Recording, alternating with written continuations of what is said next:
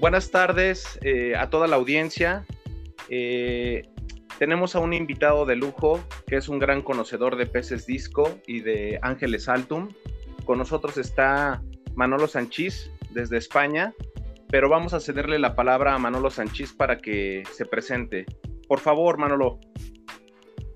Hola, buenas, bueno, buenos, buenas tardes allí, aquí buenas noches ya. Soy Manuel Sanchís, eh, soy un aficionado a la corofilia y sobre todo me gustan eh, los discos y los álbumes. Y soy un fanático de la, corofilia o del acuarismo, por dicho. Perfecto, Manolo. Eh, bien, este, el motivo por el que estamos aquí es porque te hemos seguido bastante, Manolo. Eres un referente aquí este, en México para muchos cobistas. Eh, seguimos mucho lo de las técnicas que aplicas en, los peces. Este, eh, y me gustaría que nos comentaras eh, cómo aplicas este, el permanganato de potasio. ¿Cuál es tu proceso en tus acuarios, Manolo? El permanganato de potasio lo uso para básicamente para dos cosas. Una y principal es para eliminar los parásitos de las agallas, porque en los adultos no llega a ser mortal, pero en las crías eh, hay muchísimos problemas y las mata. Normalmente cuando la llevan 12 días de, nado libre, entre los 11 días y los 15 días, los datirugilios, que es un parásito que se aloja en las agallas de los alevines, termina por matarlos. No por el hecho de que el parásito quiera matarlos. El parásito tiene unos, unos garfios con los que se engancha a la agalla y en los pequeños eh, viene produciendo problemas bacterianos y mueren. Y es una, una de las de los problemas que tienen los aficionados. Cuando tienen una cría, ven que a los 10, 12 días empiezan a caer 1, 2, 3, cada día caen 4 o 5 con la barriguita hinchada o la superficie y tal. Entonces el permanganato de potasio para eso va muy bien. Se puede usar en los alevines la mitad de dosis y la mitad de tiempo. Pero una cosa que se debería hacer es a los reproductores, antes de que hagan la puesta, antes de que reproduzcan, hacerles un baño de permanganato potásico para eh, limitar, eliminar la mayoría de, esos parásitos del agua.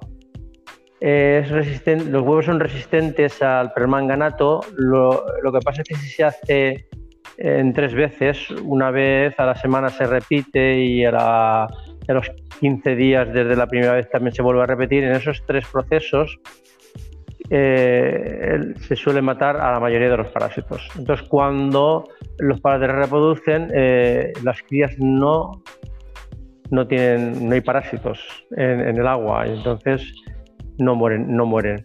La segunda forma que la usamos es para eliminar, eliminar el exceso de materia orgánica en filtros, en los acuarios desnudos, en todas las conexiones y demás.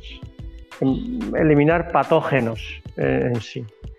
La formulación te la digo y si la quieren apuntar, yo utilizo una eh, que es bastante segura, no es muy, muy, muy, muy fuerte, pero es bastante segura. Porque en el futuro, digo, en el pasado ha habido gente que ha tenido muchos problemas de quemar aletas y demás. Entonces, eh, yo utilizo una un pelín más floja, pero sigue siendo efectiva. Vamos a ver, se utilizan en medio litro de agua destilada o de osmosis, pondremos dos gramos de permanganato potásico en polvo.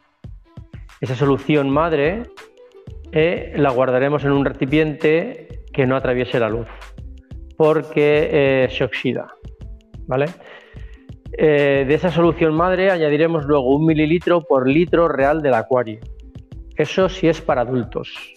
Si es para crías, se usa la mitad de dosis. Quiere decir, un mililitro por cada dos litros del acuario. Eso lo dejaremos en adultos entre 40 y 60 minutos y en los alevines lo dejaremos eh, entre 25 y 35 minutos máximo, ¿vale? Porque eh, es más agresivo, es un gran oxidante y un gran desinfectante, pero puede llegar a afectar a los, alevines. Transcurrido ese tiempo, de igual en uno con otro, se pueden utilizar dos formas de eh, eliminar o de neutralizar el permanganato potásico. Una es utilizando 4 mililitros de agua oxigenada a una concentración aproximada entre 4,5 y 5 eh, por, ciento, de, pureza de agua oxigenada eh, por cada 10 litros de agua. ¿Vale? Eso automáticamente el agua se vuelve transparente. Después se hará, un cambio del 50% del agua y ya se termina el tratamiento. O bien, en vez de eh, agua oxigenada, que puede aumentar el pH, podemos utilizar ácido, ácido ascórbico o vitamina C a razón de medio gramo por cada 100 litros. Eso también neutraliza el permanganato potasio. Ok, el ácido ascórbico este, es, importante, tome nota, este, neutraliza este, el, el, sulfato de... El, permanganato potásico. También se utiliza el ácido ascórbico eh, para preparar el agua, elimina cloro y cloraminas. Normalmente se utilizan productos como Sache, de Sache, el, el Prime de Sache para eliminar o quitar el cloro o algunos otros eh, productos químicos, pero para mí es mucho más efectivo el, el, ácido ascórbico o vitamina C, es más natural y además es muchísimo más económico porque se utiliza a razón de 0,2 miligramos, mirad lo que os digo, 0,2 miligramos, eh, una quinta parte de un gramo por cada 100 litros de acuario. Es una cantidad ínfima y es muy bueno y muy natural. Excelente. Mucha gente a, veces eh, aquí eh, un compañero que tiene acuarios me comentó que a veces también el ácido ascórbico lo utilizaban como para desintoxicar al, pez. Este, ¿Crees que, que, también le ayude este Manolo? Para desintoxicarlo no sé qué toxina es la que estaría sufriendo el animal, pero claro, si es cloro o cloramina, el problema sí que, sí que lo elimina, porque eh, cambia la forma química del cloro y lo hace que sea inocuo para los peces. Si es la intoxicación, sí, claro, evidentemente. El ácido ascórbico eh, cambia la forma química del cloro. Excelente, excelente, Manolo. Entonces, eh, es muy importante tomar este, nota de que el ácido ascórbico este, nos va a dar también el permanganato de potasio y que es factible y económico utilizarlo. No, no, importa que yo agarre una pastilla efervescente, ¿no? He visto que hay pastillas efervescentes de, de, de esta vitamina C, ¿verdad? No sé, yo no, no, yo lo utilizo en polvo, es bastante económico, se puede conseguir por Amazon, en las casas de, dietética y demás. Es bastante común, no es, no es un producto difícil de conseguir. Es bastante económico y, da muy buen resultado y es bastante natural. Es que, eh, hay, gente que utiliza sulfatos para eliminar el color de carbonina y no, es, y no es, es otra forma de ir añadiendo químicos al agua cuantos menos químicos añadamos al agua, muchísimo mejor para los animales. Porque tenemos que tener en cuenta de que los animales conviven en agua, no la digieren. Por ejemplo, nosotros podemos tomar cloro, bueno, o agua tratada con cloro para, para, eliminar patógenos del agua, pero nosotros digerimos el agua. Los peces no digieren el agua, los peces no beben agua, pero sí que la asimilan a través de las agallas, están constantemente. Entonces, muchos productos que se le ponen al agua para el ser humano es bueno, pero para los animales no. Por eso debemos, debemos de tener cuidado. Perfecto, Manolo. Una, una, una, pregunta. ¿El permanganato de potasio daña o afecta la colonia bacteriana?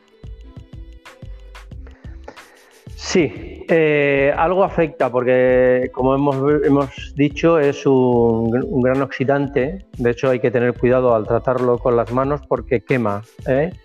Se deben de utilizar guantes y a poder ser gafas por si acaso saltase a la cara. Eh, mata algo la colonia bacteriana, pero no, no la elimina de forma tan agresiva como, que, como para que sea un problema, ¿vale?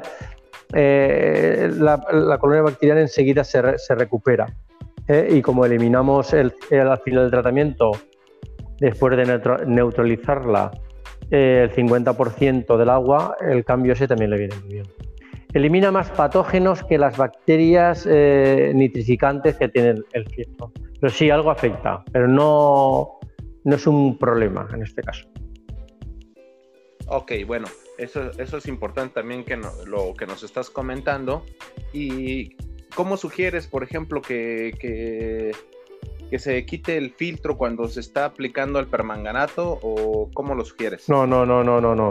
Debe de utilizarse el, eh, debe de estar eh, en marcha el filtro porque el Latirogirus es un parásito que está en el agua, no, no, está solo en el pez, ¿vale? Eh, está pirulando por, el agua, por los filtros y demás.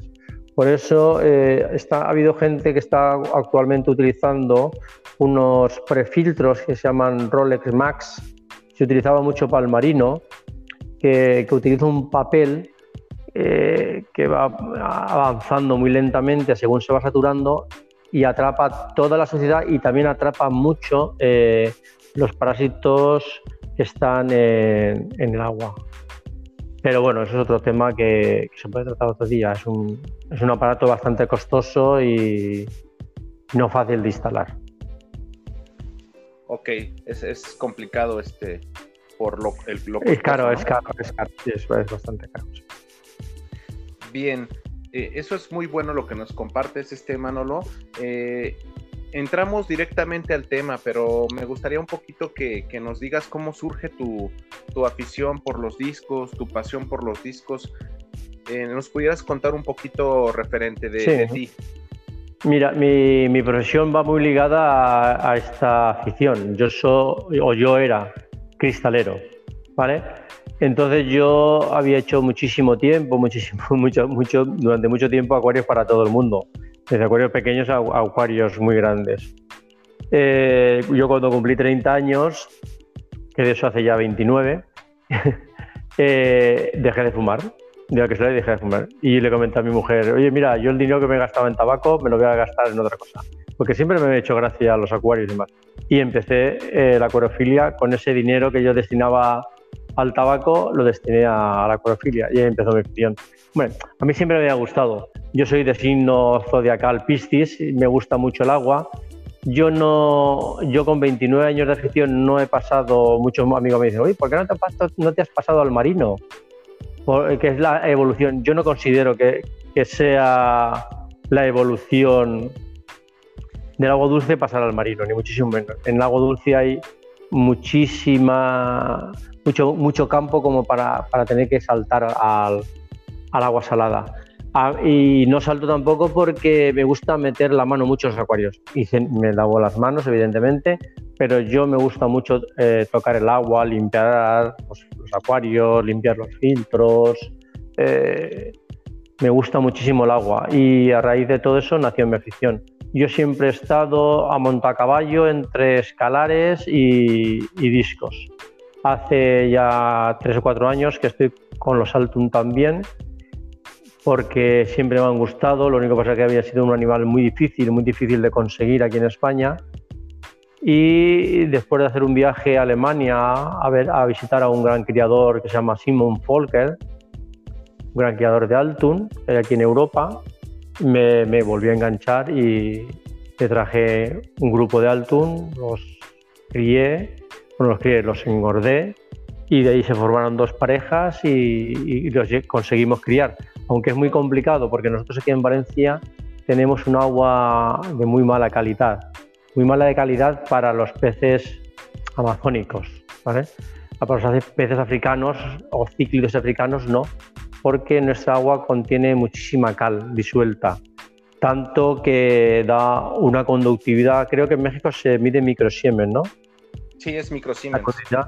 1450 de microsiemen el agua tiene muchísima cal y, viene a veces también con bastante nitrato, porque yo en la zona de Valencia que vivo eh, hay mucha huerta de regadío y se ha abusado durante mucho tiempo de los nitratos para, como abono en, el campo. Y eso ha ido filtrando a los, a los acuíferos y, el agua sale de muy mala, bastante mala calidad, con bastante cloro también y, me cuesta mucho conseguir un agua de media calidad. Y bueno, así ha sido, ha sido, mi afición. También estuve un tiempo, hace unos 18 o 20 años, muy aficionado a, los kilis o ciprinodóntidos. Son muy bonitos esos kilis. Sí, pero es muy dinámico porque son, la mayoría son anuales o semianuales y en un año se mueren. Incluso hay algunos que, como los notobranchus, que, que a los nueve meses empiezan ya a decaer. Es una afición bastante dinámica. Pero también muy bonita, ¿eh? muy, muy, muy, muy bonita. Sí, se ven hermosos esos ejemplares. Manolo, eh, mucha gente cree que los ángeles altum son uno de los peces este, difíciles para criar. Eh, ¿tú, ¿Tú qué experiencia, cómo lo has vivido? Eh, ¿Tú que has tenido estos ejemplares? Sí, sí, es muy difícil. Necesitan agua de muy buena, de muy buena calidad, muchos litros eh, por individuo y acuarios bastante altos, por encima de los 50 centímetros. Eh, y no, no es fácil, es un animal, aunque es un animal que necesita muchísimo menos mantenimiento que el disco, porque no, no necesita hacer que se le cambie agua más de un 30% semanal. Es un animal muy duro, muy resistente, eh, padece muy poco los parásitos, todos los problemas que tenemos nosotros adjuntos al disco de bacterianos constantes, de cambios bacterianos cuando mezcla especies o parásitos. El disco, el, el Altum no lo sufre. Eso sí, a partir de los dos años en adelante hay algunos individuos que cogen enfermedades bacterianas y es muy, muy difícil, muy, muy difícil eh, salvarlos. a la hora de criarlos, eh, es cuestión de tener agua de muy buena calidad.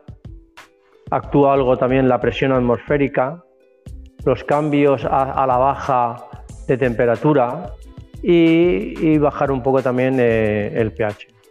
Con todos estos elementos, teniendo unas parejas de más de dos años, porque antes de los dos años no reproducen, eh, se puede llegar a tener éxito, claro. Pero ya te digo, una de las cosas más importantes es que el agua sea de calidad.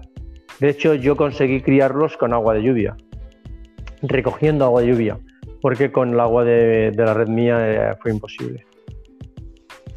Sí, con la lluvia porque trae alguna acidez, este, más minerales. No, es una agua básicamente pura. Ok. Lo que pasa es que hay que tener cuidado también en la zona donde se recoge el agua porque con las lluvias ácidas puede traer eh, bastante contaminación.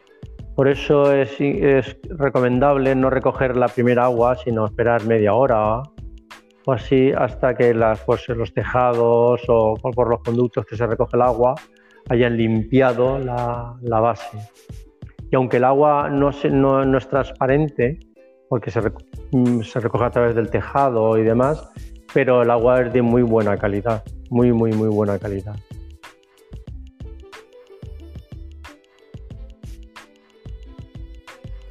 ¿Se ha cortado? ¿Ahí me escuchas, Manolo? Ahora, ahora sí. ¿Dónde, ¿Dónde nos hemos quedado?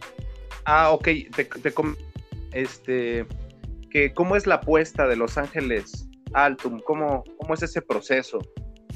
Pues eh, yo los crié artificialmente. ¿eh? ¿eh? si hace falta una superficie lisa o un cono muy alto, bastante altos, por encima de los 30 centímetros, porque hay que tener en cuenta de que los altos adultos con, más de dos años pueden tener entre 30 y 40 centímetros de altura. Entonces necesitan un cono bastante grande. Eh, después de un cortejo muy bonito, eh, ponen una cantidad bastante, bastante grande de huevos yo te diría que entre 400 y 500 huevos, mm, ponen muchos, muchos huevos, y o bien se deja para que los críen los padres, como luego a partir, a partir de ahí ya la cría es como un escalar, petrefrío en escalar, ¿eh?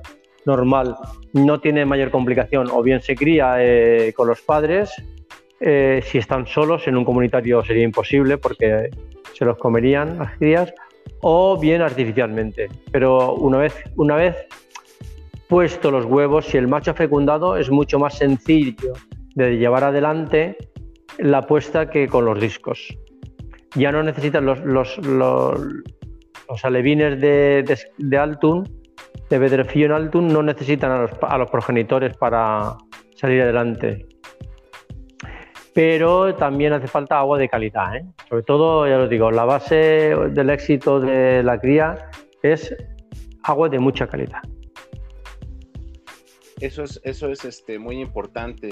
Eh, no, no ocurre lo mismo con los alevines este, de los ángeles que con los discos, el problema este del nado libre o eso, eso en ese aspecto serían de igual manera. No. no, mucho mejor. El, el, el, altun, una vez, el, el problema es eh, que se reproduzca, que pongan huevos y el macho los fecunde, que el macho sea fecundo. A partir de ahí es mucho más sencillo que criar el, disco. El disco necesita, se puede criar artificialmente, ¿vale? No hay ningún problema. Yo ahora, por ejemplo, estoy criando artificialmente unos discos de War Waterfly eh, blancos que no, no segregan mucus. Y como actualmente no tenía una, una pareja para poder hacer una apuesta de padres adoptivos, pues los estoy criando artificial. Pero es muchísimo más complicado que el, que el Altun. El Altun se cría una vez hecha la apuesta con un escalar normal y corriente la forma de cría es la misma. El primer día de nado libre infusorio, si se quiere, y a, partir del segundo día ya eh, quiste, digo, artemia recién eclosionada y ya no tiene mayor problema. comida y hago cambio de agua, comida y hago cambio de agua. No tiene mayor problema. En el disco sí, en el disco es muchísimo más complicado criarlo artificialmente que hacerlo de forma natural. Eh, cuando los crías artificialmente a los etapas o sus primeros días, ¿los, los alimentas con yema o con algo, este Manolo? ¿A los Altum? Ajá. ¿Te refieres a los Altum o a los discos? A los, a los alevines, este, si los crías artificialmente desde chiquititos, ¿les das artemia o les das...? ¿De los Altum? Ajá.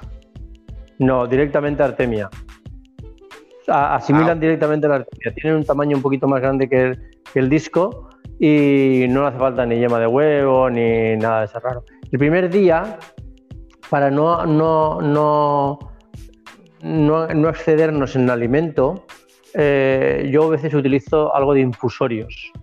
¿Vale? Infusorios que venden en los, centros comerciales, bueno, en las tiendas eh, especializadas de, de acuarofilia, también se puede preparar con, arroz con cáscara o con eh, plátano, cáscara de plátano y demás, pero bueno, en, los, en los, las tiendas especializadas venden eh, infusorios de vines, un par de gotas el primer día y al día siguiente ya artemia recién eclosionada, no, no tienen mayor problema, se crían muy bien. El problema es que pongan huevos, ¿vale? Posteriormente ya no, ¿eh? Lo único que pasa es que el agua tiene que, vuelvo a decirte, tiene que ser de calidad. Si el agua no es de calidad, entre, entre el nacimiento y el alimento mueren, eh, pueden morirte el 90%. Si el agua no es de calidad, si el agua es de calidad, no. Pero si el agua no es de, no es de calidad, puede haber mucha mortalidad.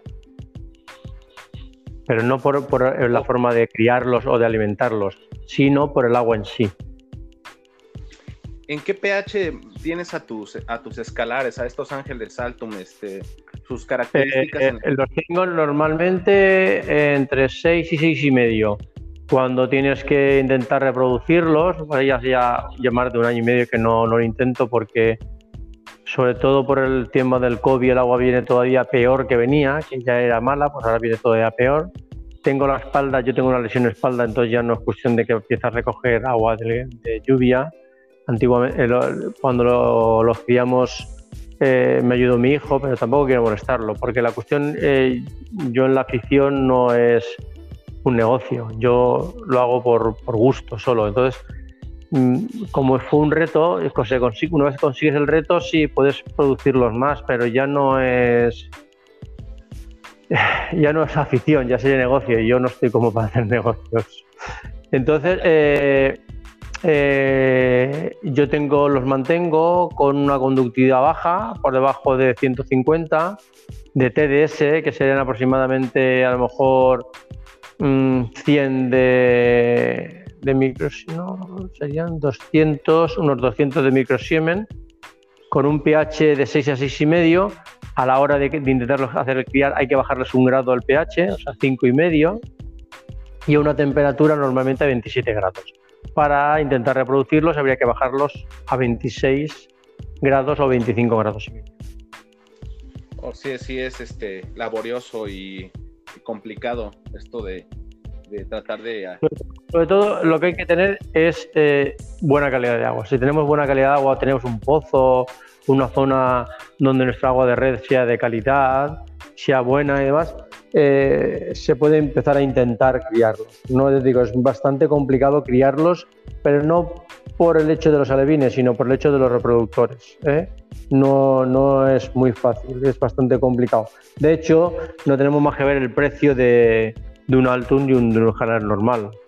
No sé, eh, allí creo que la moneda en México es pesos, no sé cuántos pesos valdría un Altun allí y cuánto un canal normal, en euros, para, para que los hagáis una idea, un, un juvenil del tamaño, bueno, el tamaño no, no te puedo decir porque te de una moneda, pero como el cuerpo del Altum como una uña gruesa del dedo gordo más aparte las aletas, puede estar entre 50 y 70 euros, ¿vale? Que serían unos 80, 90 dólares, no sé en pesos, el cambio a pesos cuál sería, y de un escalar normal puede ser de, de 3 euros, vale muchísimo más. Entonces, claro, solo viendo eso te das cuenta por qué vale eso cuando encima ponen más huevos que el escalar, o porque es muy complicado.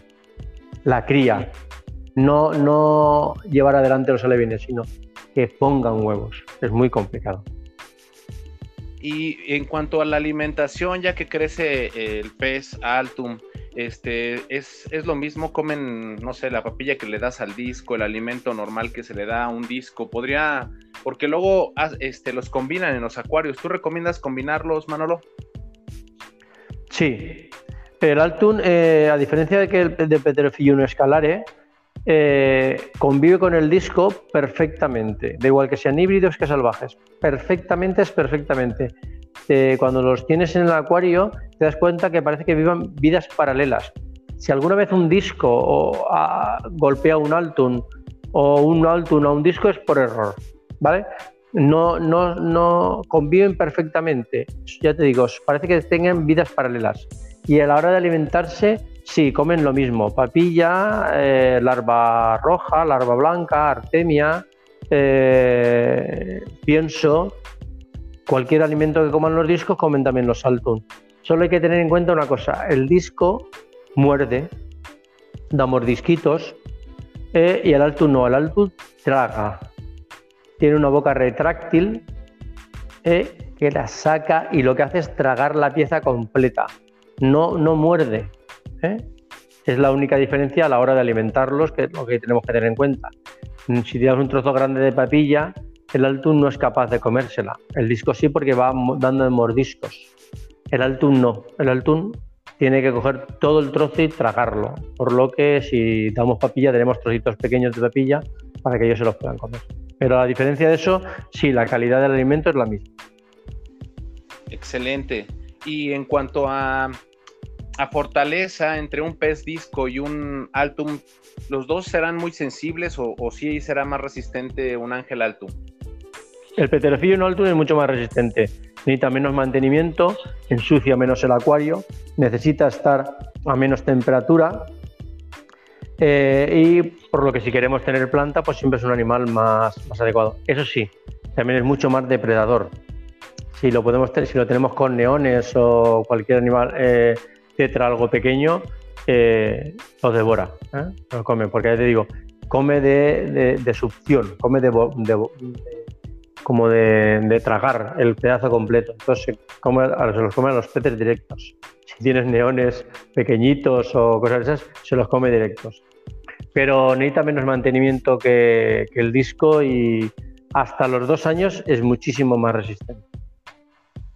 Caramba, qué interesante, no sabía lo de que, tragaban y que tenían una boca retráctil, es muy sí, interesante. Sí, sí, sí, Si lo ves comer, eh, yo muchas veces para que la gente se haga una idea de cómo es, que no es lo mismo evidentemente, es la película Alien, cuando el, el monstruo saca otra boca, de, una boca saca otra boca, pues muy similar.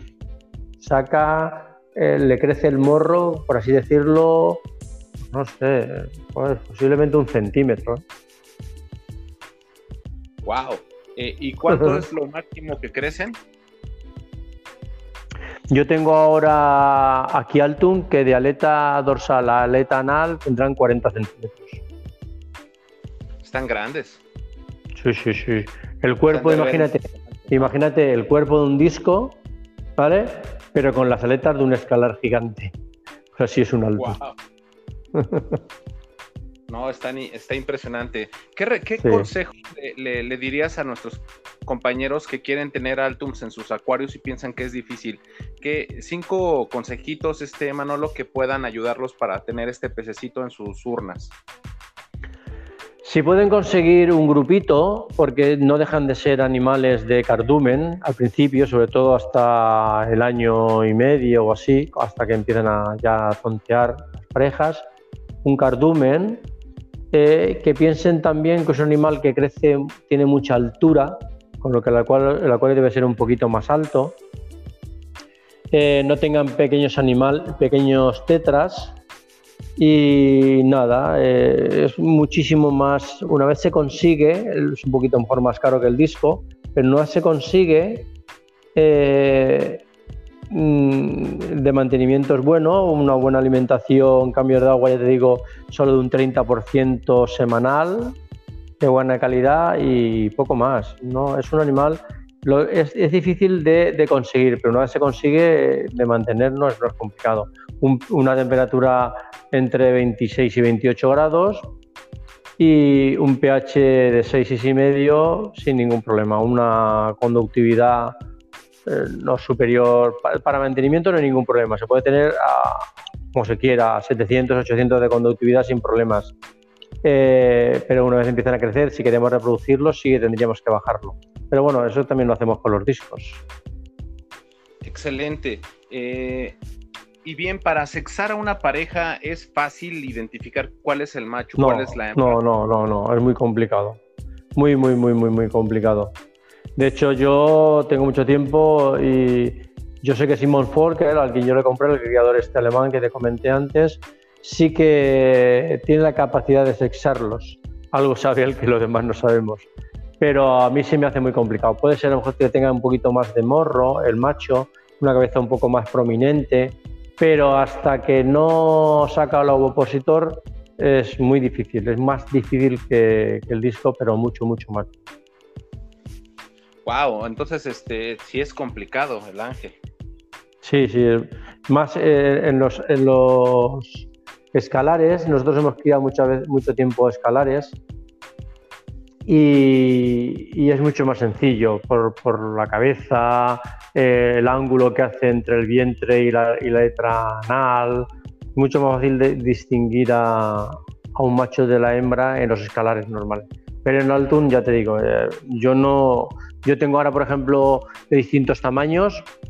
Tengo un macho y una hembra. Tengo dos parejas actualmente, pero por el hecho de tenerlas, no por reproducirlas. Y los miro y porque sé cuál es el macho y la hembra, pero lo miro y no sé distinguir cuál es cuál. Y de los juveniles que tengo, que tengo otro grupo de 10, y de más pequeños otro grupo de 12, no distingo, no, no te sería a ciencia cierta, o te puedo decir, es un macho y una hembra, pero te mentiría porque sería al azar, ¿vale? No, no, no, no, no sé distinguirlos. Para mí, por lo menos, no sé si habrá alguien por ahí que, haya cogido el truquito, pero para mí es muy complicado. Y los tengo ya, yo tengo Altun hace ya cuatro años. Eh, para el tratamiento de, parásitos, igual que el disco, este, ¿es el mismo tratamiento que doy a los discos o necesitaría otro tipo de medicamento? Yo te diría que no te haría falta ninguno. No, no, no cogen parásitos. Yo he tenido discos con parásitos, con examita y con eh, nematodos en el acuario, con, con, con Altun y no, no lo padecen. Son más duros todavía que los escalares a la hora de todas esas enfermedades. ¿eh? Eh, yo no he tenido ningún Altun con parásitos, no he tenido ningún Altun con ataque bacteriano hasta los dos años, ¿eh? siempre hasta los dos años. A partir de los, dos años, yo ya lo he tenido tres veces y no he sido incapaz de, salvarlos. ¿Vale? Y mira que los discos no tengo mucho problema a la hora de medicarlos pero ellos, para mí, tienen una, enfermedad bacteriana que no soy capaz de conseguir salvarlos, que es que se empieza a hinchar el vientre y, del hinchado que están se le hinchan casi hasta los ojos. En el morro se le salen unos quistes y, y se me mueren. Y mira que los he tratado, los he sondado. Es más complicado sondarlos porque no les entra la cánula los he tratado con antibióticos de varios espectros y no se me han muerto. Los tres que me han padecido eso, más la misma enfermedad, se me han muerto por la misma enfermedad. Uno me saltó, eh, otro se dio un golpe y se mató, pero por enfermedades, ya digo, solo he padecido esa enfermedad con ellos. Ni costia, ni punto blanco, ni odinium, ni vermes, ni nematodos, ni examita, no he padecido ninguna, ni datirohirus, ni girodactylus, nada. Solo esa enfermedad y los tres que se me han muerto, no al mismo tiempo, sino uno un año, otro al año siguiente, por ejemplo, no que se, no que se contagiasen. Y no se contagia la enfermedad, porque está, conviven con otros altum dentro del mismo acuario y no, no lo padecen. Pero esa enfermedad en concreto, y es a partir de los dos años en adelante, más en animales de, dos años y medio, tres, me ha pasado ya tres veces y, he sido incapaz de, llevar adelante. Otra particularidad que tiene es que no regenera muy bien las aletas, ¿vale? Los barbillones, por ejemplo, si se le rompe un barbillón a partir del año y medio o los dos años, eh, prácticamente no lo recupera. Y si lo recupera, le sale torcido. Una, rotura en una aleta que a otro pez se le cura o se le sana, eh, se, les queda, se le suele quedar rota. Esta particularidad de ellos. Ok, perfecto. Eh, muy interesante, una plática muy completa de lo del eh, referente a los Altum. ¿Cómo tratas a tus discos con la examita? ¿Qué medicamento recomiendas y la dosificación, Manolo? Metronidazol. Si se trata en el, en el acuario, siempre es interesante tener un acuario desnudo, no con agrava ni eso. Si debería de tratarse en un acuario hospital a razón de mm, es un gramo por cada 100 litros de agua eh, y se mantiene con esa dosificación todos los días durante entre 4 y 6 días. Luego se hace un cambio de agua, se filtra por carbono activo y se repite a los 14 días, que es eh, la duración del ciclo de vida del, eh, de la exemita, de, el parásito. O bien sondado, tres días seguidos con un... Aquí hay un medicamento, no sé si estará allí, que se llama Flagil. ¿Lo tenéis allí vosotros? Sí, sí, sí. Vale, pues el metronidazol, 250 miligramos. De esa pastilla de 250 miligramos se coge un cuarto de pastilla, se machaca muy, muy, muy bien, se le ponen 2 mililitros de, de agua destilada, y de paso, para alimentar al animal, pues si se puede conseguir artemia recién eclosionada, se le añade también eh, limpia. Se hace todo con una pilleta, se hace una pella muy líquida, porque esto prácticamente es todo líquido. La artemia recién eclosionada es mm, muy acuosa, los 2 mililitros de agua es, agua y los, el cuarto de pastilla es muy pequeña. Todo eso se mete en una jeringuilla con una sonda y se sonda al animal eh, tres días seguidos, eh, una vez al día. Ahí a los 14 días, si se ha sacado el animal del acuario donde está, no, porque la repetición de los, a los 14 días es para los huevos que han eclosionado. Pero tenemos que tener una cosa muy, muy clara. ¿eh? Un animal padece samita porque se ha debilitado. El disco puede convivir, para hablamos para la samita y para cualquier parásito. ¿eh? puede convivir con, con los parásitos toda su vida. ¿De acuerdo? Pero si se debilita, hay un desequilibrio en el acuario jerárquico o de agua o parámetros y demás, se estresa y ese estrés hace que el parásito se apodere porque se cría masivamente, el sistema inmunitario del disco ya no es capaz de, de, luchar contra él y entonces es cuando el animal deja de crecer, deja de comer, se le irrita el intestino, empieza a soltar ese pele o esa caca gruesa que vemos y deja de comer, entra en un ciclo vicioso y es cuando la enfermedad hay que eliminar al parásito para, para o, minimizarlo para que el animal pueda sobrevivir. Pero eh, si mantenemos a nuestros discos en un equilibrio, en un buen equilibrio, no abusamos de cambiar la decoración, no abusamos de cambiar, eh, meter más discos para porque son muy jerárquicos y no no, ya habrían perdido ese equilibrio entre ellos. Y tenemos una cantidad eh, grandecita de una, una, buena cantidad de discos, no, no tienen por qué enfermar. ¿eh? Esa es la primera. Ok, me queda claro. Entonces vamos a, recetar o poner el, metronidazol o el flagil. Este, es lo mismo. El, el flagil y el metronidazol es lo mismo. Exactamente. Eh, me decías que cuántos días es, este proceso, de 6 a 7 días. La medicación se da todos los días y se, se hace en el agua entre 4 y 6 días aproximadamente, ¿vale? Y se utiliza un gramo por cada 100 litros. Excelente, excelente Manolo para que eh, lo, tomemos nota y que no nos, no nos falle ahí cuando el pez este, llega a dar... No debe tener, no debe tener carbono activo el, el acuario, ¿eh? hay que quitárselo. el filtro sí, porque el carbono activo es absorbente. Otra cosa es que, digamos, el carbono activo ya tres, meses, tres o cuatro meses ya no es efectivo, pero si, si lo acabamos de colocar o, aún está activo, habría que quitarlo, porque eliminaría muy rápido.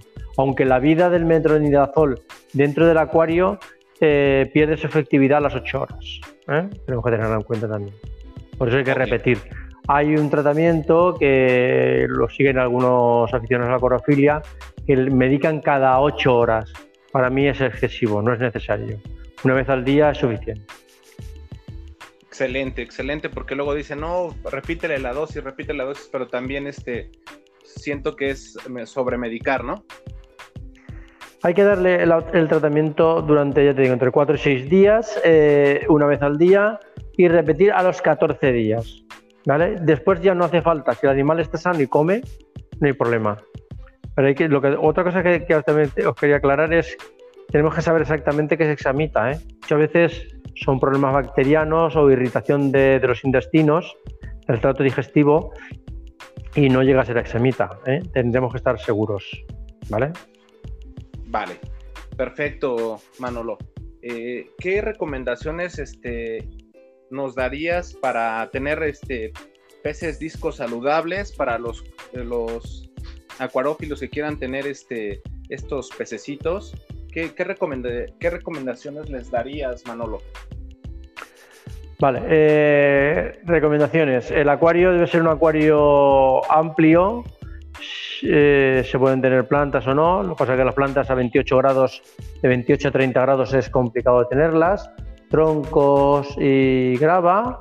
Eh, si se puede, si se puede, todos los discos al mismo tiempo, de un tamaño similar, para un aficionado medio o que quiera empezar con los discos. Debe empezar por peces no inferiores a 6 centímetros ni superiores a 11.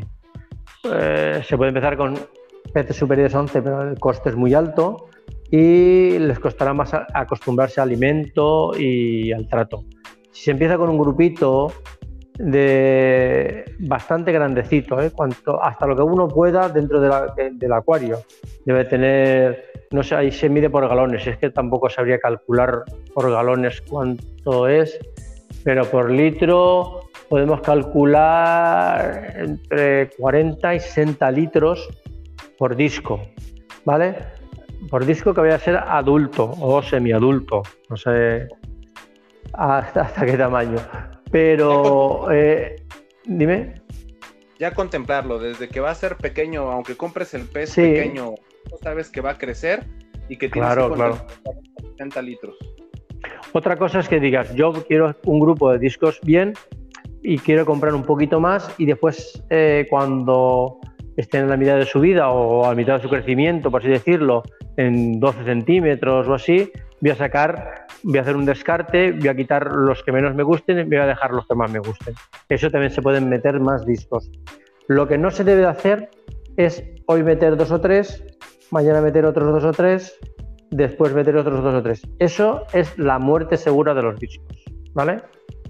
Y otra cosa, el acuario tiene que ser maduro. No hablamos de un acuario que está muy de moda. Es que voy a ciclar el acuario. No.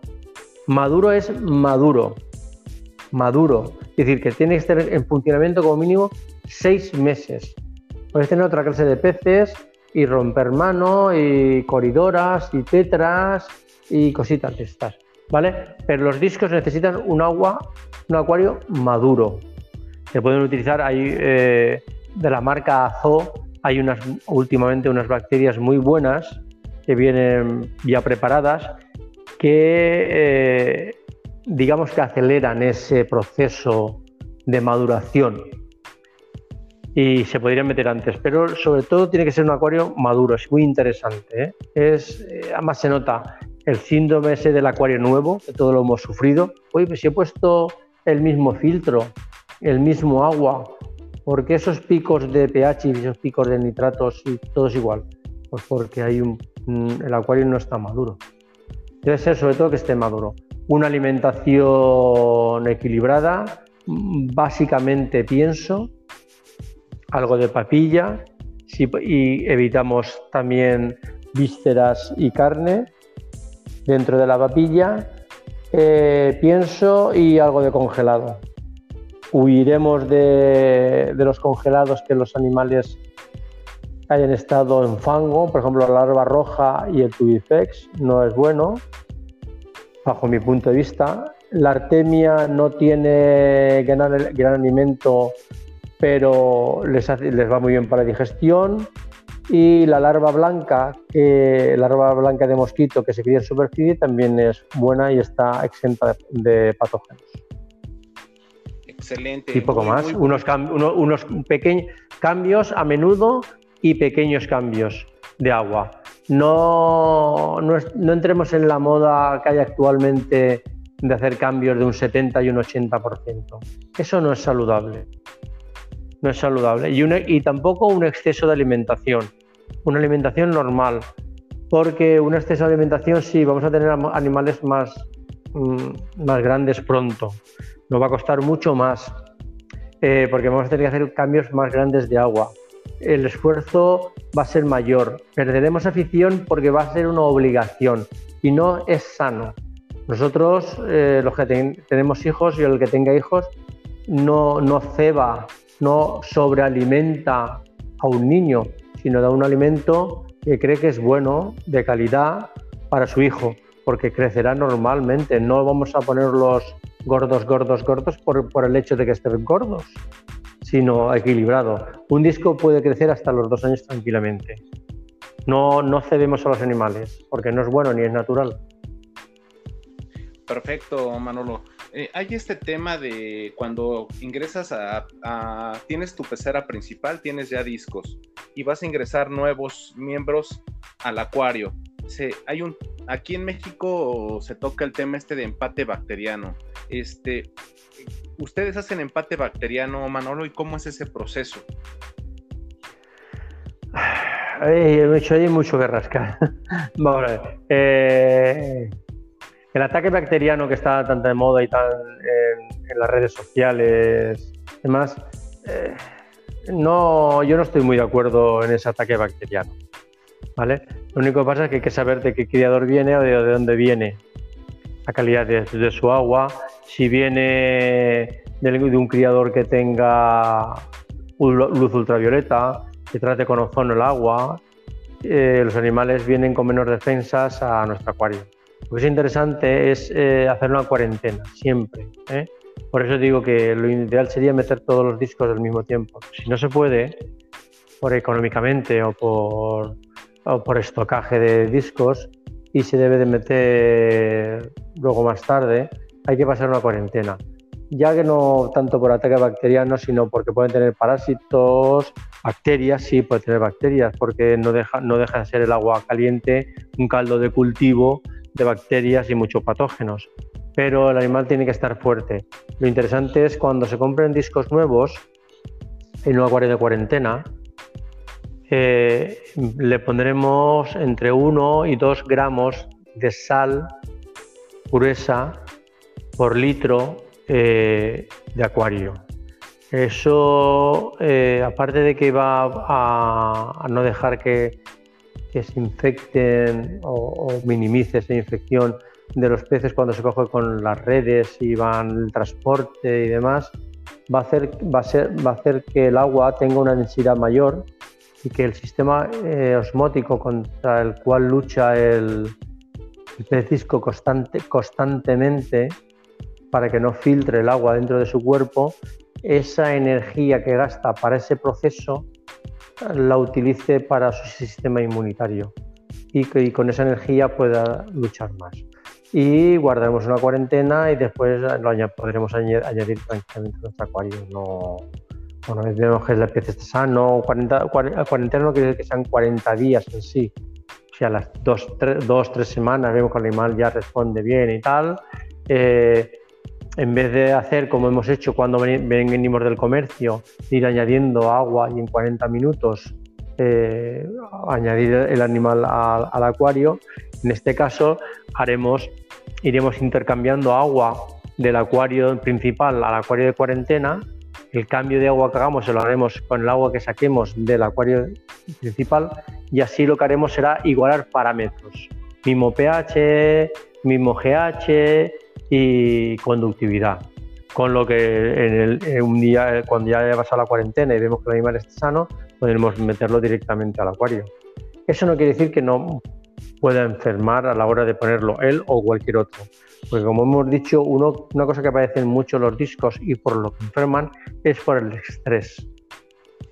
Cuando un animal entra nuevo a un acuario y se encuentra con 7, 8 discos más, más grandes y más pequeños, con una decoración distinta, tiene que encontrar su sitio.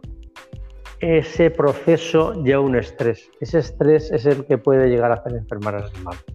Pero si nosotros lo hemos tenido en un acuario de cuarentena que el animal está sano, no ha venido en un transporte, no ha venido de un comercio o de un criador, eh, está más tranquilo y demás, ese choque bacteriano que hay tanta fama ahora por ahí dando vueltas, eh, no le pasa, no lo tendrá. ¿De acuerdo? De acuerdo es que, por ejemplo, aquí en México, en algunos, algunos hobbyistas dicen, le voy a poner, lo voy a poner en cuarentena y aparte de la sal le voy a poner luego, luego medicamento, le voy a poner Cupramin de CHM o algo para que no tenga... No, no, no, no, no. creo que sea, no es necesario, yo no creo que sea necesario. ¿eh? Cuanto, ya te digo, cuanto menos química, la sal es, no deja de ser una sal, no es un químico sodio, pero no llega a ser un químico agresivo con, con el agua. Eh, no creo que haya que medicar.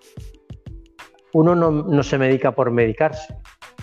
Puede tomar unos si va uno a un país donde la alimentación no es igual, se puede tomar unos probióticos eh, para que no le afecte el cambio de bacterias en su estómago y demás, pero no deja de darte una pequeña diarrea y tal y no, no llega más pero no medicar por medicar, yo no soy partidario. Cuanto menos química en un acuario, mejor. La sal, eh, una temperatura no muy baja, de 30 grados para que su sistema eh, vaya un poquito más acelerado, eh, no alimentar el primer día, que no le va a pasar nada, y observar al pez. Una cosa buena que tienen nuestros discos, nos, dan mucha faena, por así decirlo, nos pueden dar disgustos, pero nos avisan. A, la diferencia que otros peces que, uy, se me ha muerto un león o se me ha muerto una corridora, o sea, sin más, en, los discos te avisa, te dice, tengo algo en la piel, tengo algo en los intestinos, eh, tengo un comportamiento raro, te va avisando. No es un pez que pues, puede darse un golpe o, tener una mala enfermedad, pero por lo general no un disco no se muere de hoy para mañana. Es raro el caso, se puede dar, pero es raro. Pero generalmente te avisa. Siempre hemos tenido la foto que nos manda un compañero y dice, es que hace un par de días que no come. Y ves al pez y dices, no, ese pez hace ya mes y medio que no come, amigo. ¿Vale? Se le ve la cabeza delgada, el estómago delgado y va. Tienes que ver, tú cuando alimentas a tus peces te das cuenta el comportamiento, si come, si no come. Si un animal no come en tres o cuatro días, sabes que le pasa algo. está pegando alguno, eh, porque está rinconado, eh, si tiene manchas en la piel el disco nos avisa, ¿eh? nos va avisando, nos va diciendo, me está pasando algo y es algo de esto. Por eso cuando se trae un pez nuevo, hay que tener una cuarentena, evidentemente, eso sí, porque no sabemos eh, de dónde viene, por así decirlo. Viene a un sitio distinto, pero más de la sal o ectozón o sanoxón, cosas similares, pero químicos yo no añadiría porque sí. El, porque sí no, no es bueno para mí. Observa el disco, si ves que ya le hace falta, entonces sí. Pero si tú ves que el animal está bien, aunque no coma en un par de días, no pasa nada. Ten en cuenta que muchos animales no van a comer el primer día, no el, alimento que le damos eh, no es el mismo, entonces tiene que acostumbrarse, le iríamos cambiando eh, a distintos alimentos sifonaremos eh, si no se lo come, pero sobre todo observar, observar y agua de calidad y no cuarentena. Sal sí, porque ya te digo, eh, eh, ese choque osmótico que, el animal está constantemente luchando con él, así lo sufre menos y esa energía lo utiliza para, para su sistema inmunitario. Pero por el resto yo no le pondría nada. De momento, así porque sí, no. Completamente de acuerdo, Manolo. Creo que es un periodo de observación la cuarentena y sobre todo. Si el pez está sano, pues no hay por qué someterlo a un medicamento porque si, si no después esos medicamentos ya no funcionan. Efectivamente. Entonces, muy, muy buen dato. Pues queremos agradecerte por tu tiempo. Sé que ya es un poquito tarde allá en España, entonces este te mando un fuerte abrazo, amigo, y algo que quieras comentar por último a la audiencia. Pues un fuerte abrazo y un saludo desde, España. Que, que, sigan adelante con la afición, que es muy bonita, eh, que tengan paciencia y que traten a sus discos o a sus peces como tratarían, no como un ser humano, pero con conciencia y con equilibrio no hagamos animaladas con ellos, porque es un ser vivo y, debemos de tratarlo con, cariño y con conocimiento. Y un fuerte abrazo desde España. Pues eres un máster y un crack del acuarismo, Manolo. Muchísimas gracias por tu tiempo y nosotros somos fanáticos. Pues muchas Yo también me añado a los fanáticos. Muchas gracias por, A vosotros. Un fuerte abrazo. Sé que la verdad. Un abrazo. como persona, pues este. Eh, eh, vales mucho, amigo, porque no cualquier persona se toma el tiempo para compartir y más cuando ya es hora de ir a descansar. Hay que ayudar todo lo que se pueda. La afición tiene que ser grande y nos tenemos que ayudar unos a otros, no, no ponernos zancadillas, no, no está bien. Un fuerte abrazo. Muchísimas gracias que, descanses y muchas gracias. Te, estaré mandando la liga para cuando ya lo publiquemos, que será el domingo de la próxima semana, para que lo escuches. Muy bien, gracias, Omar. Que estás muy bien, Manolo. Hasta luego, un abrazo.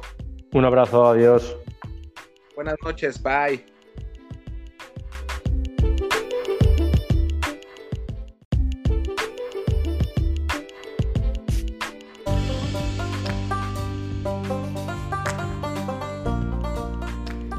No me queda duda que compartir información alimenta la mente, el alma, el espíritu y que con la ayuda de los especialistas en el mundo de la acuariofilia podemos lograr juntos tus proyectos.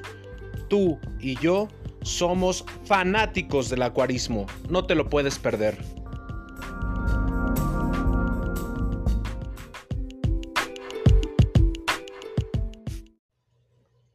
Bienvenidos a una emisión más de Fanáticos del Acuarismo. El día de hoy hablaremos de la ficha técnica del Ángel Altum o Escalar Altum. Su nombre científico Pterophyllum altum Pellegrin 1903. Pertenece al reino Animalia, al filo Cordata o Chordata, clase Actinopterygil, al orden Persiformes, a la familia Ciclidae y al género Pterophyllum. Su hábitat es de agua dulce. Etimología. Proviene del griego ptero, que significa vela o pluma, y phylum, que significa hoja.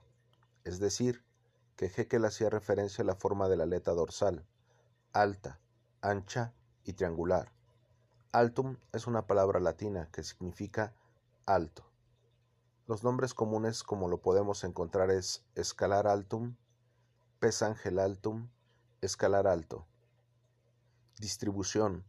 El Pterophyllum altum se encuentra en una zona muy definida, en el Alto Orinoco, Venezuela, en Colombia en los ríos Atabapo e Inirida, y en Brasil en el Alto Río Negro.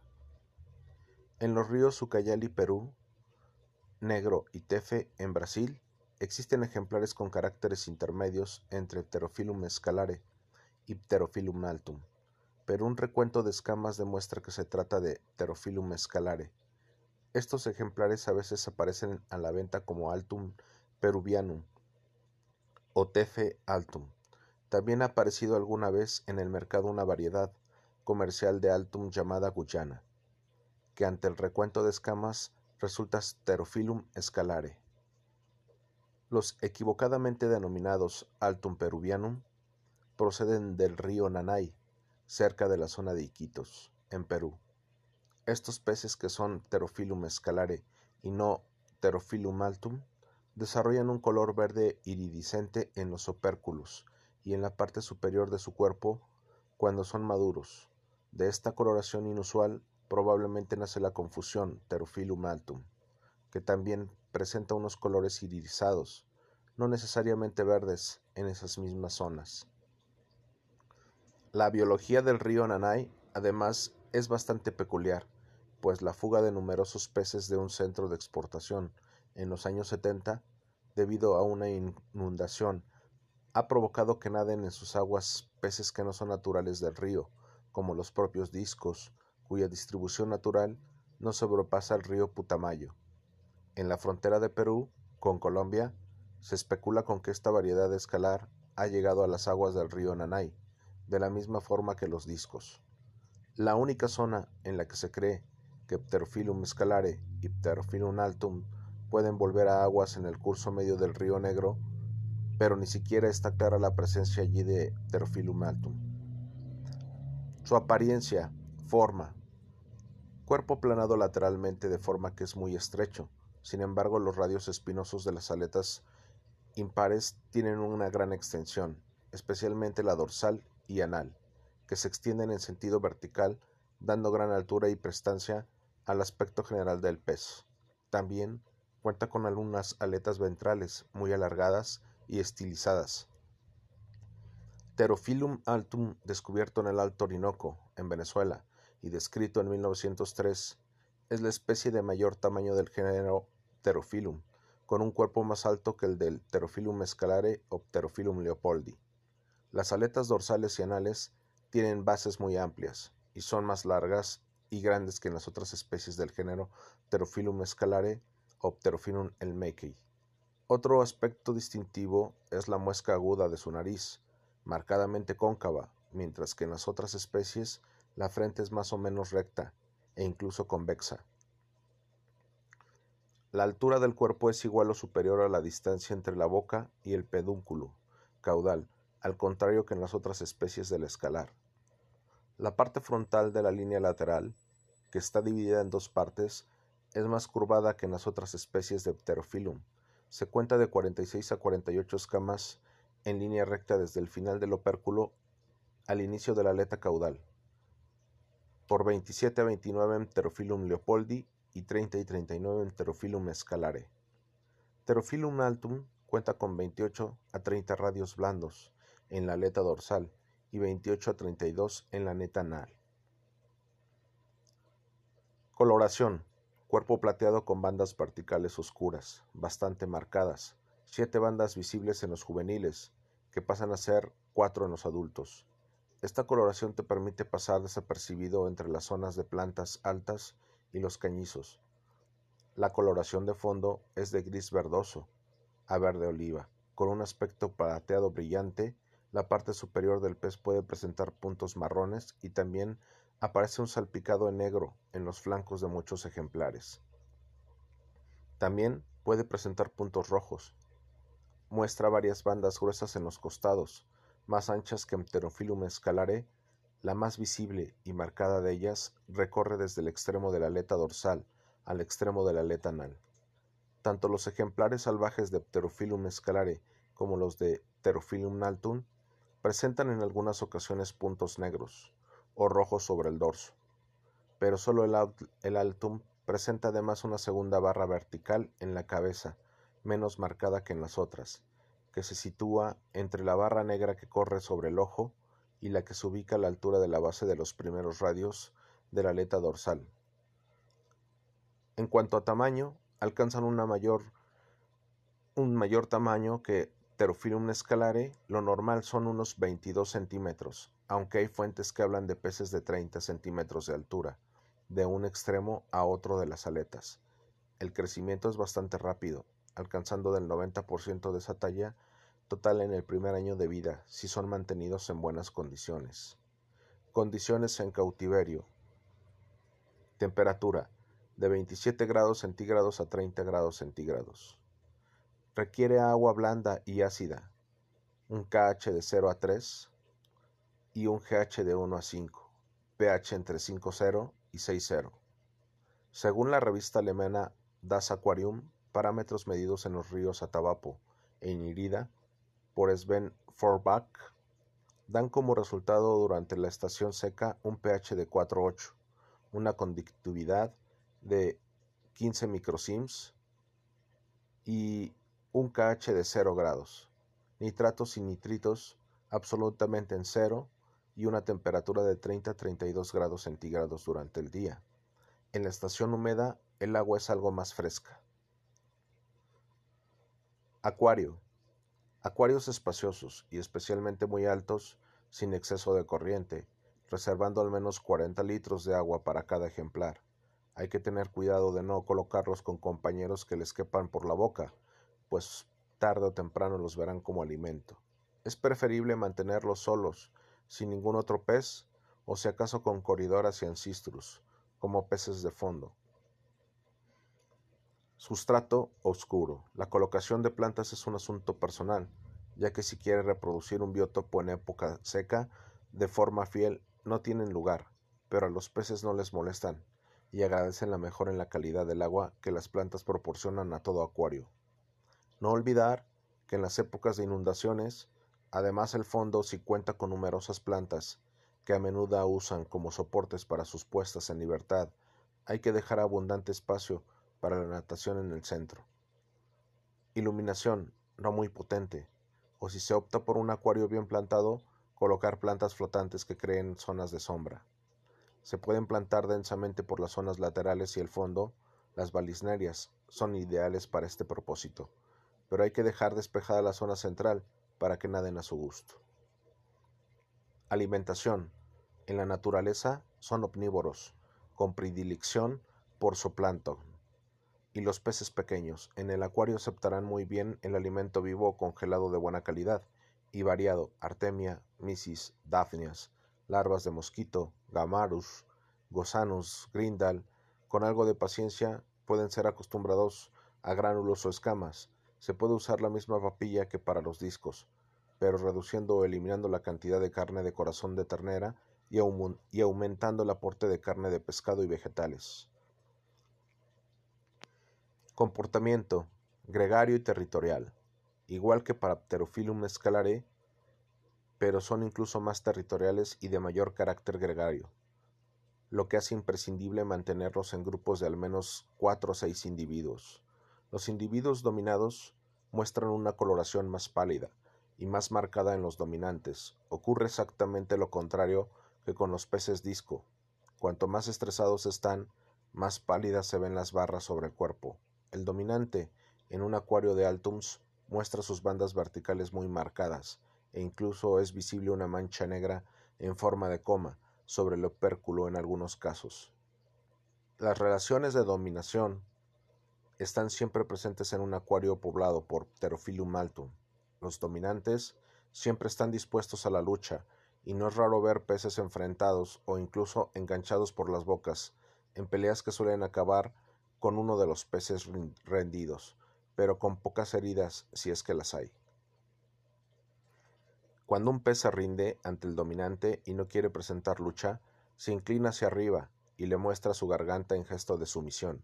Con el tiempo, una vez establecida la jerarquía, las peleas son, son sustituidas por gestos de este tipo, aunque el dominante siempre estará dispuesto a dar algún otro empellón a los otros para demostrar que es el jefe. Cuando forma parte del cardumen, el Pterophyllum altum es un pez sociable que presenta pautas de comportamientos muy característicos. Al igual que ocurre con los discos o con otros Pterophyllum, los individuos se escalonan de acuerdo con el nivel de dominancia que tienen.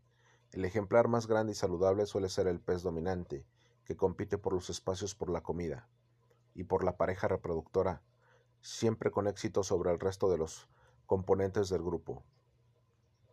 Las pequeñas escaramuzas que marcan el estatus del pez siguen siempre los mismos pasos. Los peces se enfrentan con las aletas muy abiertas, vibrando y con movimientos amenazantes de cabeza y simulaciones de ataque hacia adelante y hacia atrás, con la cabeza mirando hacia el frente si los ejemplares son de parecido tamaño, entonces se producen mordiscos, simulados y alguna real, y empujones frontales.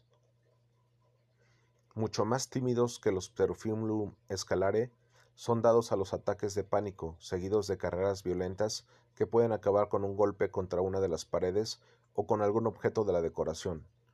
Este comportamiento tímido y huidizo, comparable al de los discos, obliga al ser cuidadoso con la decoración y no colocar aristas punzantes o piedras ásperas con los peces que puedan lesionarse.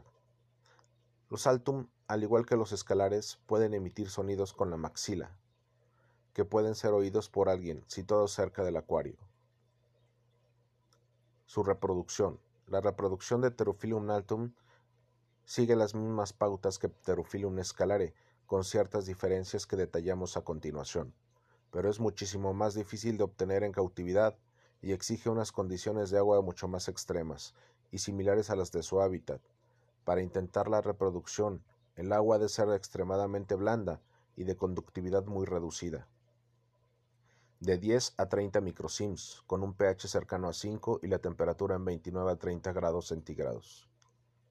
En estas condiciones se ha conseguido reproducirlos en algunas ocasiones, muy escasas, tanto que en la mayoría de los libros y webs figura que jamás se ha conseguido en cautividad, pero lo cierto es que existen algunos informes de cría en Alemania, Francia, Japón y Estados Unidos y algunos países de Europa, debe de permitirse que las parejas se formen por los mismos a partir de un grupo.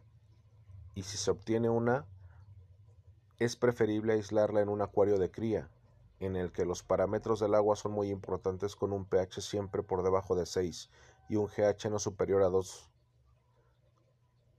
una conductividad de en torno a 10 a 30 microsims y temperatura de 28 a 29 grados centígrados, con una iluminación reducida, cambios de agua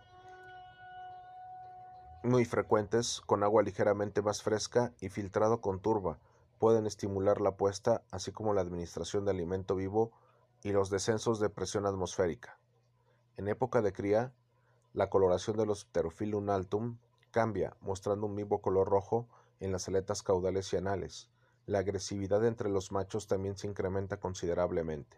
El reparto de papeles también es más marcado que en la especie cercana, siendo la hembra la que vigila los huevos de cerca y el macho que controla el perímetro exterior del territorio.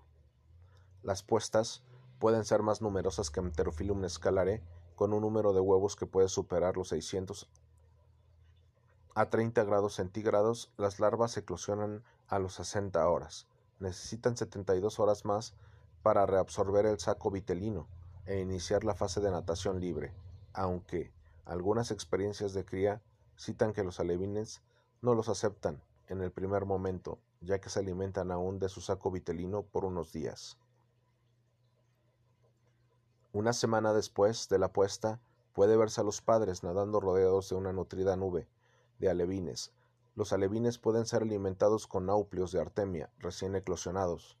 Hay que extremar la calidad del agua, manteniéndola limpia, con lo que se imponen cambios de agua diarios, con sifonados de cualquier resto que haya podido quedar, y tener la precaución que los parámetros pH, dureza, temperatura del agua nueva sean iguales a los del agua que se está reemplazando. Con 10 semanas de vida los alevines empiezan a mostrar la silueta característica de estos peces, con largas aletas anales y dorsales. La protección de los padres es muy larga, extendiéndose mucho más tiempo que Pterophyllum escalare, citándose en alguna experiencia de cría un tiempo de cuatro a cinco meses. La reproducción en libertad se da en la época de lluvias, entre los meses de mayo y abril. Se cree que Pterophyllum altum puede hibridarse con Pterophyllum escalare y da lugar a descendientes fértiles. Últimamente llegan a la venta ejemplares juveniles de Pterophyllum altum, todos de la misma talla y bastantes libres de parásitos, algo muy distinto a lo que llegaba hasta ahora. Son peces muy dados a aportar ectoparásitos y parásitos branquiales, lo que hace pensar en crías obtenidas en cautividad, quizá hibridaciones de Pterophyllum altum y Pterophyllum scalare. Diferencias sexuales. No existe dimor dimorfismo sexual externo en esta especie, fuera de la época de reproducción, en la que son visibles las papillas genitales. Las papilas genitales. La de la hembra ovopositor es cilíndrica, gruesa y con terminaciones redondeadas. La del macho es triangular, más pequeña y terminada en punta. Como la reproducción en cautividad es extremadamente rara, la diferenciación de sexos también lo es. Bueno, eso es todo en cuanto a la ficha de los peces Altum.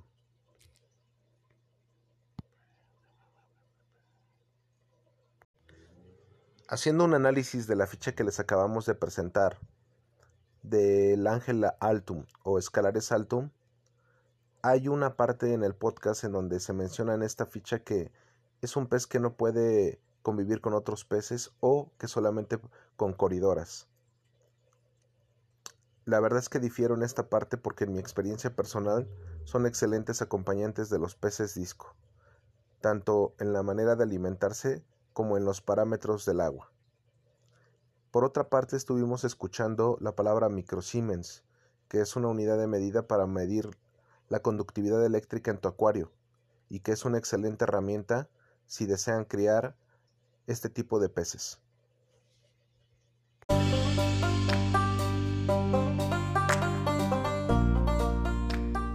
No me queda duda que compartir información alimenta la mente, el alma, el espíritu y que con la ayuda de los especialistas en el mundo de la acuariofilia podemos lograr juntos tus proyectos. Tú y yo somos fanáticos del acuarismo, no te lo puedes perder.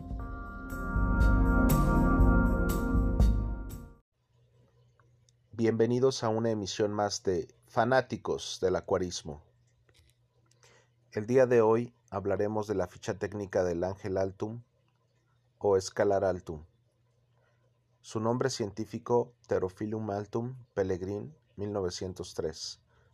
Pertenece al reino Animalia, al filo Cordata o Chordata, clase Actinopterygil, al orden Persiformes, a la familia Cyclidae y al género Pterophyllum. Su hábitat es de agua dulce. Etimología. Proviene del griego tero, que significa vela o pluma, y filum, que significa hoja. Es decir, que Haeckel hacía referencia a la forma de la aleta dorsal, alta, ancha y triangular. Altum es una palabra latina que significa alto. Los nombres comunes como lo podemos encontrar es escalar altum, pes angel altum, escalar alto. Distribución. El Pterophyllum altum se encuentra en una zona muy definida, en el Alto Orinoco, Venezuela, en Colombia en los ríos Atabapo e Inirida, y en Brasil en el Alto Río Negro. En los ríos Ucayali, Perú, Negro y Tefe en Brasil, existen ejemplares con caracteres intermedios entre Pterophyllum escalare y Pterophyllum altum, pero un recuento de escamas demuestra que se trata de Pterophyllum escalare. Estos ejemplares a veces aparecen a la venta como Altum peruvianum o Tefe altum. También ha aparecido alguna vez en el mercado una variedad comercial de Altum llamada Guyana, que ante el recuento de escamas resulta Pterophyllum escalare. Los equivocadamente denominados Altum peruvianum proceden del río Nanay, cerca de la zona de Iquitos, en Perú. Estos peces que son Pterophyllum escalare y no Pterophyllum altum desarrollan un color verde iridiscente en los opérculos y en la parte superior de su cuerpo cuando son maduros. De esta coloración inusual probablemente nace la confusión Pterophyllum altum, que también presenta unos colores irisados, no necesariamente verdes, en esas mismas zonas. La biología del río Nanay, además, es bastante peculiar, pues la fuga de numerosos peces de un centro de exportación en los años 70, debido a una inundación, ha provocado que naden en sus aguas peces que no son naturales del río, como los propios discos, cuya distribución natural no sobrepasa el río Putamayo. En la frontera de Perú con Colombia, se especula con que esta variedad de escalar ha llegado a las aguas del río Nanay, de la misma forma que los discos.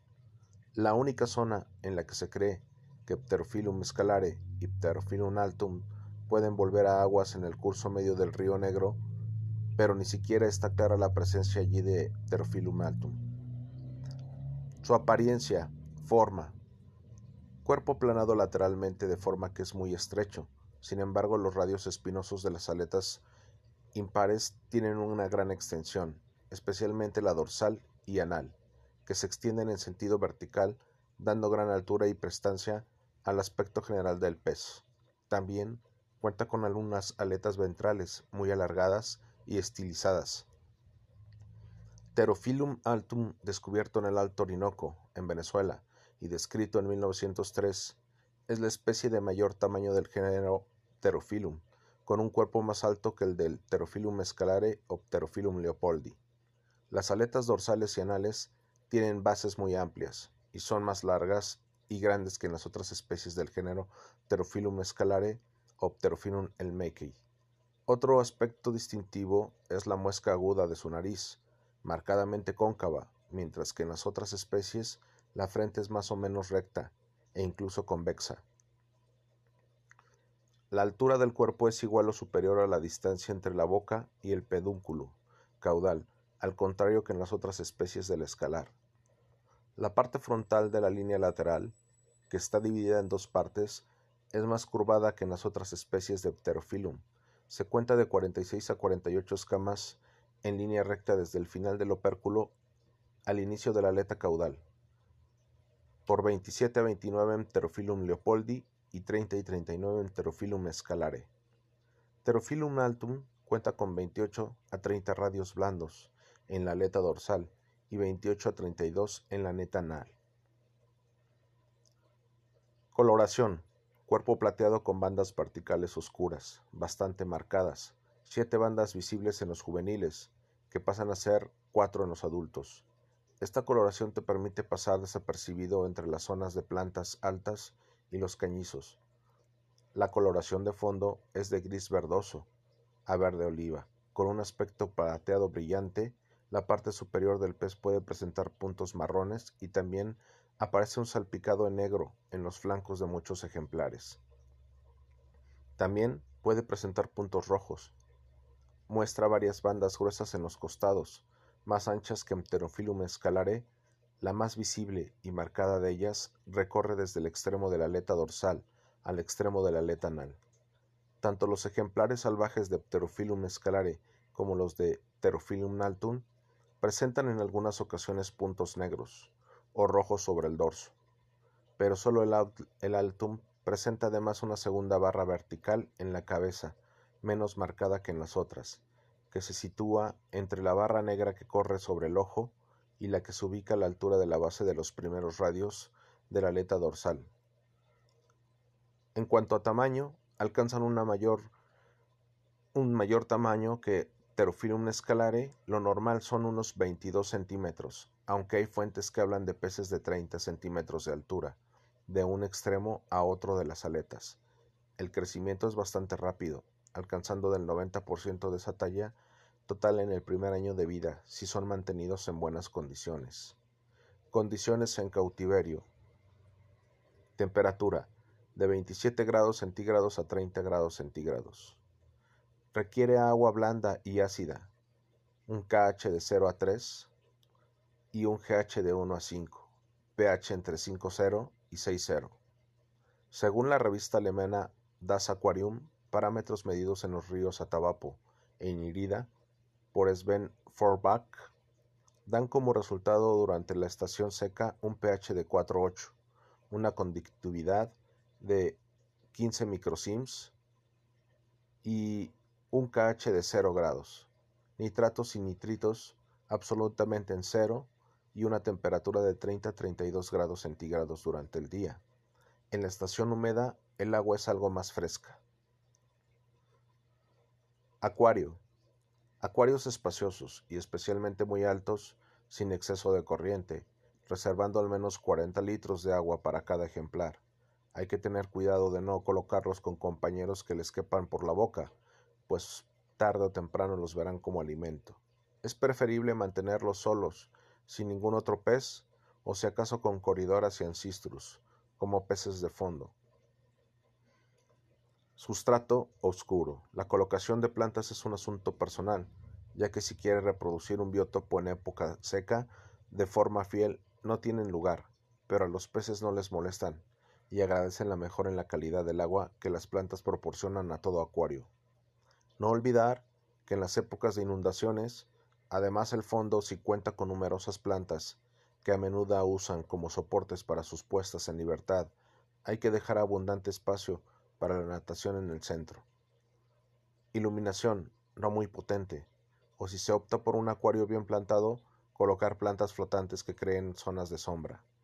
Se pueden plantar densamente por las zonas laterales y el fondo, las balisnerias son ideales para este propósito, pero hay que dejar despejada la zona central para que naden a su gusto. Alimentación. En la naturaleza son omnívoros, con predilección por zooplancton y los peces pequeños. En el acuario aceptarán muy bien el alimento vivo congelado de buena calidad y variado, artemia, misis, daphnias, larvas de mosquito, gamarus, gosanus, grindal. Con algo de paciencia pueden ser acostumbrados a gránulos o escamas. Se puede usar la misma papilla que para los discos, pero reduciendo o eliminando la cantidad de carne de corazón de ternera y, aumentando el aporte de carne de pescado y vegetales. Comportamiento gregario y territorial, igual que para Pterophyllum scalare, pero son incluso más territoriales y de mayor carácter gregario, lo que hace imprescindible mantenerlos en grupos de al menos cuatro o seis individuos. Los individuos dominados muestran una coloración más pálida y más marcada en los dominantes. Ocurre exactamente lo contrario que con los peces disco. Cuanto más estresados están, más pálidas se ven las barras sobre el cuerpo. El dominante, en un acuario de Altums, muestra sus bandas verticales muy marcadas, e incluso es visible una mancha negra en forma de coma sobre el opérculo en algunos casos. Las relaciones de dominación están siempre presentes en un acuario poblado por Pterophyllum altum. Los dominantes siempre están dispuestos a la lucha, y no es raro ver peces enfrentados o incluso enganchados por las bocas, en peleas que suelen acabar con uno de los peces rendidos, pero con pocas heridas si es que las hay. Cuando un pez se rinde ante el dominante y no quiere presentar lucha, se inclina hacia arriba y le muestra su garganta en gesto de sumisión.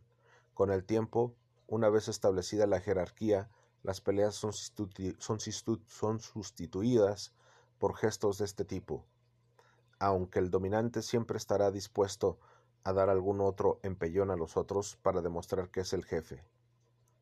Cuando forma parte del cardumen, el Pterophyllum altum es un pez sociable que presenta pautas de comportamientos muy característicos. Al igual que ocurre con los discos o con otros Pterophyllum, los individuos se escalonan de acuerdo con el nivel de dominancia que tienen. El ejemplar más grande y saludable suele ser el pez dominante, que compite por los espacios por la comida y por la pareja reproductora, siempre con éxito sobre el resto de los componentes del grupo. Las pequeñas escaramuzas que marcan el estatus del pez siguen siempre los mismos pasos. Los peces se enfrentan con las aletas muy abiertas, vibrando y con movimientos amenazantes de cabeza y simulaciones de ataque hacia adelante y hacia atrás, con la cabeza mirando hacia el frente.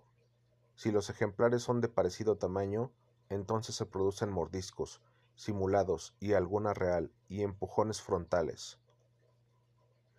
Mucho más tímidos que los Pterophyllum escalare, son dados a los ataques de pánico, seguidos de carreras violentas que pueden acabar con un golpe contra una de las paredes o con algún objeto de la decoración. Este comportamiento tímido y huidizo, comparable al de los discos, obliga al ser cuidadoso con la decoración y no colocar aristas punzantes o piedras ásperas con los peces que puedan lesionarse. Los altum, al igual que los escalares, pueden emitir sonidos con la maxila, que pueden ser oídos por alguien situado cerca del acuario. Su reproducción. La reproducción de Pterophyllum altum sigue las mismas pautas que Pterophyllum escalare, con ciertas diferencias que detallamos a continuación, pero es muchísimo más difícil de obtener en cautividad y exige unas condiciones de agua mucho más extremas y similares a las de su hábitat. Para intentar la reproducción, el agua debe ser extremadamente blanda y de conductividad muy reducida. De 10 a 30 microsims, con un pH cercano a 5 y la temperatura en 29 a 30 grados centígrados. En estas condiciones se ha conseguido reproducirlos en algunas ocasiones, muy escasas, tanto que en la mayoría de los libros y webs figura que jamás se ha conseguido en cautividad, pero lo cierto es que existen algunos informes de cría en Alemania, Francia, Japón y Estados Unidos y algunos países de Europa, debe de permitirse que las parejas se formen por los mismos a partir de un grupo. Y si se obtiene una, es preferible aislarla en un acuario de cría, en el que los parámetros del agua son muy importantes con un pH siempre por debajo de 6 y un GH no superior a 2 una conductividad de en torno a 10 a 30 microsims y temperatura de 28 a 29 grados centígrados, con una iluminación reducida, cambios de agua muy frecuentes, con agua ligeramente más fresca y filtrado con turba, pueden estimular la puesta, así como la administración de alimento vivo y los descensos de presión atmosférica. En época de cría, la coloración de los Pterophyllum altum cambia, mostrando un vivo color rojo en las aletas caudales y anales. La agresividad entre los machos también se incrementa considerablemente. El reparto de papeles también es más marcado que en la especie cercana, siendo la hembra la que vigila los huevos de cerca y el macho que controla el perímetro exterior del territorio. Las puestas pueden ser más numerosas que en Pterophyllum scalare, con un número de huevos que puede superar los 600 a 30 grados centígrados, las larvas eclosionan a los 60 horas necesitan 72 horas más para reabsorber el saco vitelino e iniciar la fase de natación libre, aunque algunas experiencias de cría citan que los alevines no los aceptan en el primer momento, ya que se alimentan aún de su saco vitelino por unos días. Una semana después de la puesta, puede verse a los padres nadando rodeados de una nutrida nube de alevines los alevines pueden ser alimentados con nauplios de artemia recién eclosionados. Hay que extremar la calidad del agua, manteniéndola limpia, con lo que se imponen cambios de agua diarios, con sifonados de cualquier resto que haya podido quedar, y tener la precaución que los parámetros pH, dureza, temperatura del agua nueva sean iguales a los de el agua que se está reemplazando. Con 10 semanas de vida los alevines empiezan a mostrar la silueta característica de estos peces, con largas aletas anales y dorsales. La protección de los padres es muy larga, extendiéndose mucho más tiempo que Pterophyllum escalare, citándose en alguna experiencia de cría un tiempo de 4 a 5 meses. La reproducción en libertad se da en la época de lluvias, entre los meses de mayo y abril. Se cree que Pterophyllum altum puede hibridarse con Pterophyllum escalare y da lugar a descendientes fértiles. Últimamente llegan a la venta ejemplares juveniles de Pterophyllum altum, todos de la misma talla y bastantes libres de parásitos, algo muy distinto a lo que llegaba hasta ahora. Son peces muy dados a aportar ectoparásitos y parásitos branquiales, lo que hace pensar en crías obtenidas en cautividad, quizá hibridaciones de Pterophyllum altum y Pterophyllum escalare. Diferencias sexuales. No existe dimorfismo sexual externo en esta especie, fuera de la época de reproducción, en la que son visibles las papillas genitales. Las papilas genitales. La de la hembra ovopositor es cilíndrica, gruesa y con terminaciones redondeadas. La del macho es triangular, más pequeña y terminada en punta. Como la reproducción en cautividad es extremadamente rara, la diferenciación de sexos también lo es. Bueno, eso es todo en cuanto a la ficha de los peces Altum.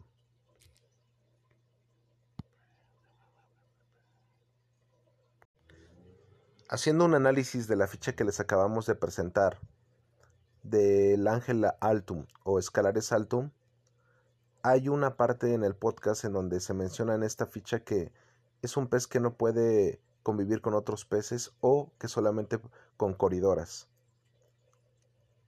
La verdad es que difiero en esta parte porque en mi experiencia personal son excelentes acompañantes de los peces disco, tanto en la manera de alimentarse como en los parámetros del agua. Por otra parte, estuvimos escuchando la palabra microsiemens, que es una unidad de medida para medir la conductividad eléctrica en tu acuario y que es una excelente herramienta si desean criar este tipo de peces.